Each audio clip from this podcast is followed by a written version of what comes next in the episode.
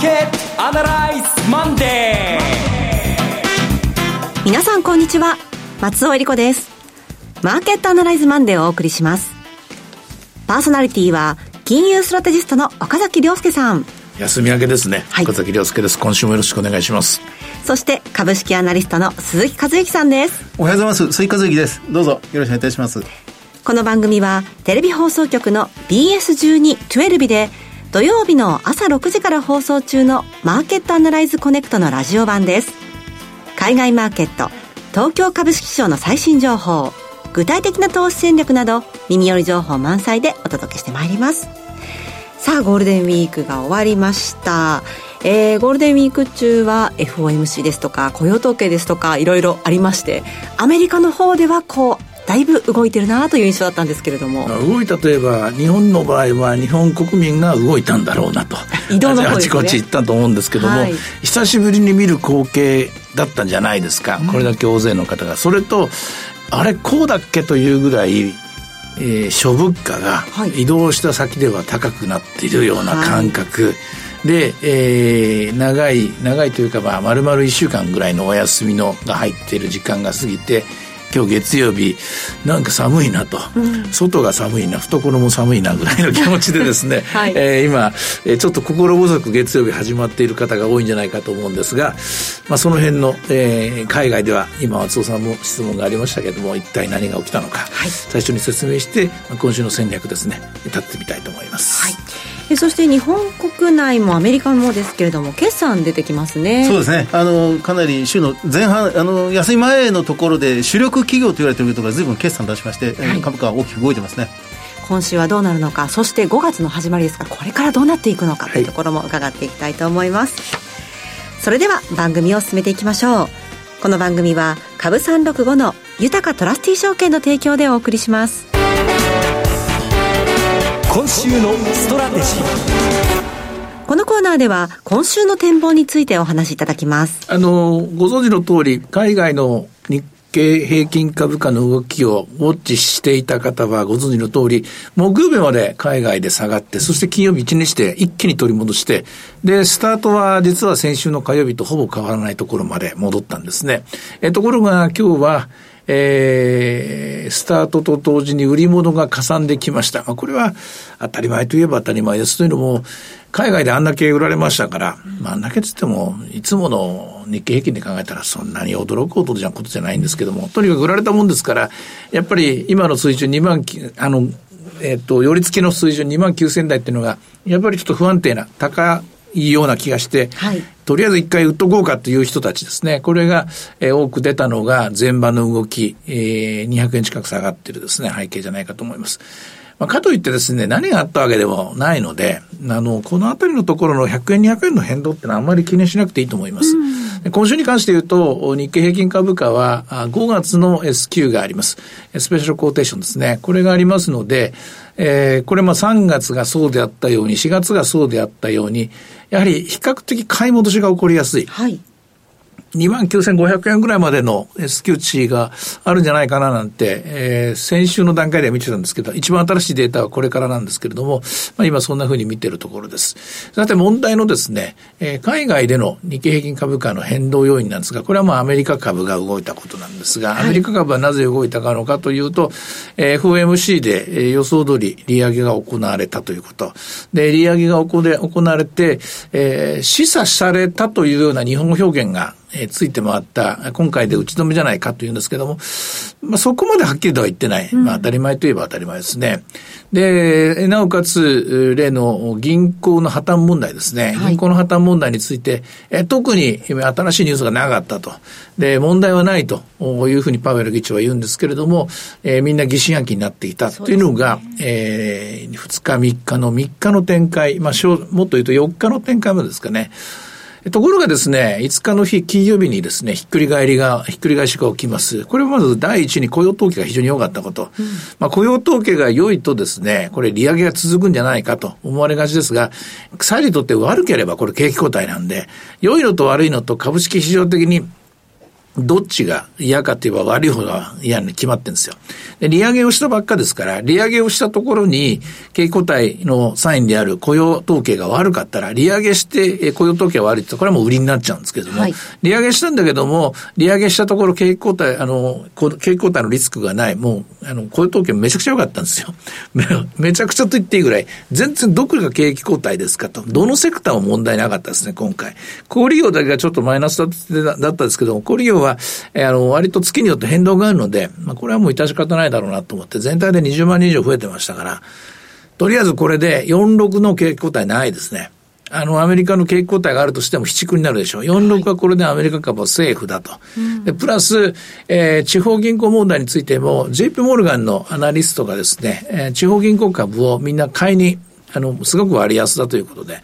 あの、この問題はどっかで多分修復されるだろうし、あとは SEC が動き出したと。SEC っていうのはアメリカの取引所をですね、監視する、まあ、不正な取引があるかないかチェックしてるところなんですけども、まあ、これは明らかにあったと思いますよ。はい、まあ、素人目から見てもありが、あの、明らかですし、これもう2ヶ月前の3月4日の時から、私はあの、大阪セミナーでも、日本中あちこちでとにかく、これ犯罪だと。犯罪の匂いがすると。だからみんなこの犯罪に絶対加担しないでくれと いうことを言ってたんですけども、まあ、犯罪っていうのは、まあ、要は、えー、風雪、日本中に言うと風雪のルグですね。まあ、これ堂々とまかり通ったような事件ですから、これが動き出したので、おそらく最後まで暗躍し続けたヘッジファンドなんかはですね、まあ、あの、えー、犯罪をえっと、犯罪、犯罪を立証するのはすごい難しいんですけども、しかし、えー、おそらく公的機関が動き出したので、今までみたいな好き勝手なことはできなくなると思うんですね。まあそういう方、たこともあって、金曜日大幅な、えー、それまでの下落の買い戻しがあって、で、それで、え日本株も一気に戻ったと。で、この勢いがありますので、まあ、今日一旦売られても、やっぱりまたもう一回買い戻しが来るんだろうな、というふうに思います。それともう一つは、ナスダックがですね、やっぱ強いんですよ。はい、ナスダックが強くて、ナスダックの100が強い。で、SP の100も強いんですけど、要は、アップルの決算めちゃくちゃ良かったんですよ。えー、アップルが、アップル単体で7%ぐらい上がったのかな ?5% ぐらい上がったのかな？アップルっていうのが日本のトヨタよりも、あの、えー、ウェイトが大きいもんですから、アップルが上がるとやっぱり SP も上がっちゃうんですね。で、問題はですね、ナスダックが、えー、ボトムからまた高値を、戻り高値を更新で、更新して19.8%なんですよ。で戻り高値更新で、これ、ボトムつけたのが、去年の12月の28かその辺だったと思うんですけども、88営業日も戻ってるんですよ。これは、これはちょっとしたニュースなんですよ。はい、まあ、このニュースに気がつくっていうか、このニュースに目を留める人はマニアックすぎて見ないんですけども、これは今回の戻しが騙しでない可能性がぐんと高まりました。大体まあ、戻ってもですね、そんなに長い間戻らないんですよ、普通株っていうのは。あの、騙しかどうかっていうのは、要するに2割、3割とトレンドが転換したかどうかを見るときっていうのは、おそらく、普通の人はまあ、半値戻しで、前年戻しだとか、価格だけ見てるんですけども、これ時間っていうのも結構大事な要素で、えええー、営業日日数で80日超えてきてるっていうのは、うん、これはね、戻って、戻ってきて、やっぱりもう少し買いが集まる可能性が高いと。ああ、そうですか。で、あともう一つ言うと、あの、アップルとか、グーグルとか、マイクロソフトとか、一部の銘柄に買いが集まるっていうのを、日本人はとにかく不安視するんですよ。うん、でもこれって、あの、まあ、不安視してそれが当たる時もあるんですよ。例えば、金融危機の前とかも、いあの、SP100 とかナスダック100が強くて、他がダメだったってなるんですよ。あるいは IT バブル他の時もそうなんですよ。だけど、そうじゃない時もあるんですよ。その、要するに、えー、一部の、あの、超メガな会社にお金が、超大型株にあのお金が集まったからといって、その後下がるケースもあれば、その後上がるケースもあるんですよ。はい。だから、単純にだから、あの、記憶というのはあの恐ろしいもんで、その、痛みを伴った記憶は残るんですが、記録っていうのは脳みそ残んないんですよ。例えば、この20個ぐらい、その100が、えー、500をえー、アウトパフォームする、それも2か月以上にわたって、今回の場合は年初からですから、もうなんだか3か月、4か月続いてるんですけども、はい、これを、例えばサンプルを20個取って、えー、買いが勝つか売りが勝つか調べたら、ヘフティヘフティなんですよ。で、ボラテリティが上がるかというと、えー、一般的なボラテリティよりもむしろ低いんですよ。だから、ツイッターとかですね、あるいは SNS とか、まあ一般的にはみんな記憶でし、記憶で書きますから、で、テレビの解説のコメンテーターもそういう人多いので、記憶で語ると、こういうその大型株にお金が集まるとですね、不吉なっていう兆候だって言うんですが、記録で測るとそんなことはないんですよ。はい、調べなきゃダメなんですよ、これ。はい、まあ、とにかくそういうことなんで、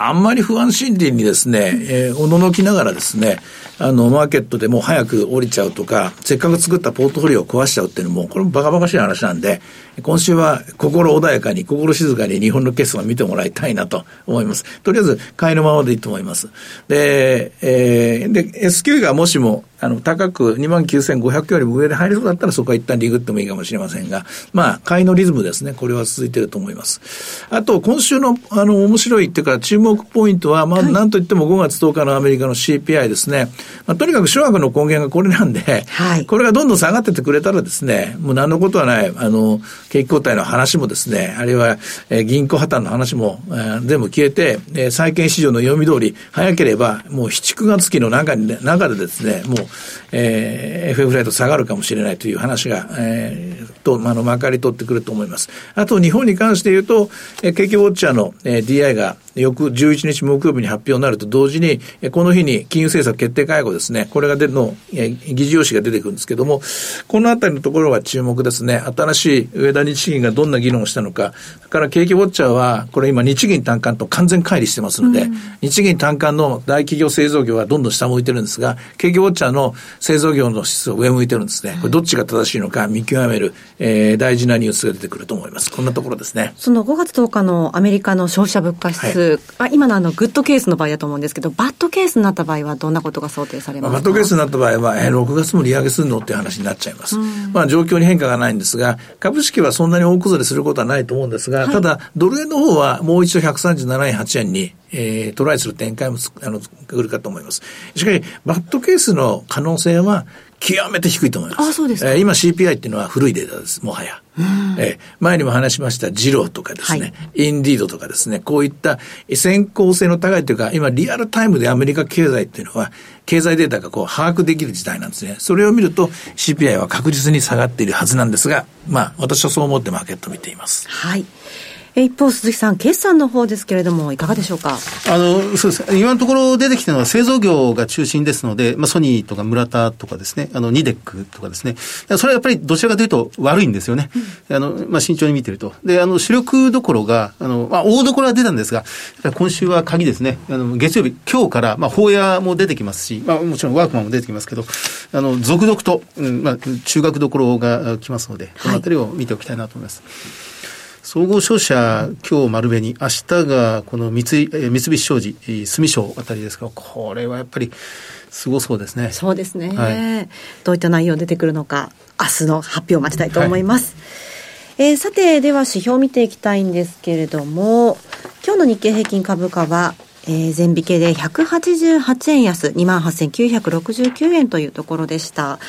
そして株三六五の方はいかがでしょうか？はい、株三六五スタート2万9000飛んで90円から始まって2万9135円まで買われたんですが、えー、ここから利益の確定売りが、えー、どんどんどんどん集まってきて2万8935円まで下がった。えー、現在2万8982円です。まあ、なんか随分下がったような言い方してますけども、それでも、えー、値幅としては、えー、200円もないですからね。うん、まあ、まあまあ利益売りが集まった程度で見てていいんじゃないですかね。はい。えさて、いろいろ展望していただきました。BS1212 で土曜日の朝6時から放送しています。マーケットアナライズコネクトもぜひご覧ください。また、Facebook でも随時分析レポートします。以上、今週のストラテジーでした。ではここでお知らせです。株365のゆたかトラスティ証券から岡崎良介さんがご登壇される YouTube から飛び出しての全国無料少人数制セミナーをご案内します。まずは6月17日土曜日札幌で開催。岡崎良介、池水雄一の投資戦略セミナー in 札幌です。11時半会場、お昼の12時開演です。講師はこの番組でおなじみ岡崎良介さん、貴金属スペシャリスト池水雄一さん、そして大橋弘子さんです。日本貴金属マーケット協会代表理事の池水さんをお迎えして、世界経済金融のこれからと貴金属マーケットについて討論。そして岡崎さんが今後のマーケットを徹底分析。2023年の投資戦略、Q&A も含めておよそ2時間半たっぷりわかりやすく解説します。入場は無料です。定員は50名です。応募多数の場合は抽選となります。なお、今回のセミナー受講も、これまで豊かトラスティ証券のセミナーに参加されたことがない方に限定をさせていただきます。会場は、札幌駅南口徒歩5分の TKP 札幌カンファレンスセンターカンファレンスルーム 6B です。そしてもう一つセミナーのご紹介です。6月24日土曜日、京都で開催。豊かトラスティ証券資産運用セミナー in 京都です。12時半会場、午後1時開演です。講師はこちらも岡崎良介さん。そして商品アナリストの小菅勤さん。進行は大橋ろ子さんです。小菅さんが金、プラチナ、原油などコモディティ相場を展望。そして岡崎さんが株式相場の短期から中期見通しを1時間を超えてたっぷりとわかりやすく解説します。こちらも Q&A タイムもございます。入場無料、定員は80名です。こちらもこれまで豊かトラスティ証券のセミナーに参加されたことがない方に限定をさせていただきます。会場は京都駅から徒歩2分、京都タワーホテル上の TKP ガーデンシティ京都タワーホテル2階桜です。最寄り駅から徒歩圏内です。お申し込み、お問い合わせは、豊かトラスティ証券お客様サポートデスク、フリーコール0120 365-281 0120-365-281までお願いします。受付時間は土日祝日を除く午前9時から午後7時までです。締め切りは札幌セミナーは6月15日木曜日の正午です。京都は6月22日木曜日の正午です。応募状況によっては締め切りを前倒しする場合がございます。さあ、岡崎さん、6月は15日に札幌、そして22日に京都ですね。あの、まだまだ先だと思ってたんですが、もうあと1ヶ月です、ね、そうなんです。もうすぐですね。ですよね。で、まあ、決着がつくかなと思ってたんですけども、もうちょっと時間かかりそうなんで、ひょっとすると、ね、不確定要素がいくつか残ったまま、まあ、それを皆さんと議論するところ、そういうセミナーになるかもしれませんね。はい。札幌セミナーが6月の17日、そして京都は6月の24ということで、えー、岡崎さん、ぜひね、たくさんの方からの質問に答えるコーナーもありますので、はい、そうなると思います。えーそれが中心になると思いますので、はい、皆さん、あの、えっ、ー、と、挙手じゃなくてチャットでやる、あの、質問してもらいますので、はい、スマホとか iPad とか PC とか、どうぞご持参ください。よろしくお願いします。札幌セミナー6月17日、京都セミナーは6月24日、フリーコール0120-365-281までお電話ください。貴重な機会です。お近くにお住まいの皆さん、ぜひふるってご応募ください。なお、ご案内したセミナーでは、紹介する商品などの勧誘を行うことがあります。あらかじめご了承ください。以上、株365の豊かトラスティー証券からセミナーの情報でした。フォロワーアナライズそれでは、鈴木さんの注目企業です。お願いします。はい、あの、今日は、あの、ご紹介したいのは、三井化学です。えー、っと、銘柄コードが4183の三井化学ですね。あの、石油化学の会社です。あのもうこれはもう純粋たる、この、まあ、景気敏感株、まあ、ディープシクリカル、シクリカル銘柄の中のさらに一段と深掘りするようなディープシクリカルと言われるような銘柄ですが、あの、まあ、割安な状態にあるのは事実でして、えっと、時価総額6900億円に対して売上が1兆9000億円、えー、総資産が2兆円ちょうどぐらいですから、かなり割安かなというふうに思います。配当利回りが3.4%、えー、と、ROE が12%ぐらい今出るという会社なんですね。で、あの、この会社のポイントはやっぱり2つありまして、はい一つは、その売上の46%、5割弱を占めています、まさにそのシクリカル的な部分ですね。あの、会社側のセグメントによりますと、分類によりますと、そのベーシックグリーンマテリアル、っていう名前を付けてるんですが、いわゆる昔からの石油化学部門です。まあ、これがポイントの一つ目。で、えー、もう一つが、その売上の5割強を今占めています、その会社側が、その戦略分野、成長分野と見ています、えー、ライフヘルスとか、まあ、これはあの、ビジョンケア、あの、メガネですね、プラスチックレンズとか、うん、あるいはオーラルケア、歯です。歯の充填剤とか、はいあるいはモビリティ、自動車向けに、これはあの、まあ、コンパウンドという、まあ、自動車のバンパーであったり、まあ、プラスチックを機能を進化させると、まあ、非常に熱に強くて硬いプラスチックが出来上がりますんで、まあ、それを自動車部品に使うという、この分野、半導体素材もやってます。この分野を成長分野と位置づけてまして、要は景気敏感的な側面と、その成長分野をどう金をつけていくかって、この二つのポイントがあるなと思うんですね。で、あの、最初の、その、石油化学分野、まあ、これは、まあ、ポリエチレンとかポリスチレンですが、まあ、景気に非常に変動しやすい、連動しやすい。でこれの原油価格に非常に左右されます。で、どっちが良いのか、原油は値上がりした方が良いのか、はい、値下がりした方が良いのか、これあの、あの、もう会社の資料をもうどんだけ遡って読み込んでもなかなかわかんないんですよ。原油が上がってる時って原料高で、会社といって不都合が大きいなというふうに思うんですが、意外とそうでもない。製品価格にそれ転嫁しやすいから。ところが、原油が今度値下がりすると、あ、それ原料安で良いのかなと思うけど、それは景気が悪いから。はい、あるいは、在庫を抱えてますね。ナフサとか、あの、プラスチックをですね。その在庫の評価価格が下がってしまって、在庫の評価減が出てしまうんですね。だから原油は上がっても良いし、良くないし、原油は下がっても良い面もあるし、悪い面もあると。うん、意外とこう、ニュートラル。まあ、結局、やっぱり、あの、数量が出ていくというのは、この会社にとっては、今とが非常に良い。で、あの、過去、まあ、今回、今週の金曜日に、まあ、決算発表が予定されてるんですが、あの、まあ、あの、第三四半期、3ヶ月前の決算、2月の時っていうのは、えっと、業績下方修正したんです。はい、で、1日だけその日売られて、翌日からどんどんどんどん買われて、えー、まあ、この5連休前は年初来高値を今更新してるという最中なんですね。ですから、悪いところはほとんど織り込まれてるのかなっていう、で、まあ、むしろ今期よりも来期、まあ、今走ってる期に対する見方が今問われているというところですね。で、もう一つ、二番目のポイントとして、要は会社側が成長分野と位置づけている売上の50%強の部分ですが、これやっぱりあの、健康で長生き。私たちが健康、まあ、寿命という健康長寿を考えるときに、一番大事にしたいのが、まあ、あの、筋力的な体力もありますけど、やっぱり目と歯なんですね。確かに。えこの目、白内障を抑える、あるいは加齢黄斑変性を抑えるって時、いかに、まあ、太陽光から入ってくる紫外線をカットするか。紫外線をカットするときに、あの紫外線、要はもう400から700ナノメートルの波長の400より短い波長が紫外線と言われるんですが、これは大体99%角膜とか大気中のオゾン層でカットされるんです。1%部分がこの角膜を通過してしまって、って網膜を刺激して、うん、それが白内障を起こすって言われてさ、それをカットするための、やっぱりプラスチックレンズがすごく重要なんですね。その部分がこの三井化学が非常に強い。だから、法屋とか、あの、まあ、レンズに強い会社のガラスレンズがすごくメガネなんか、こう、まあ、これまでは、あの、歴史的には大事にされていたりしたんですけど、はい、これからはプラスチックレンズが非常に重要で、特に若い世代が、伊達メガネって言われるような、どの入っていないメガネで、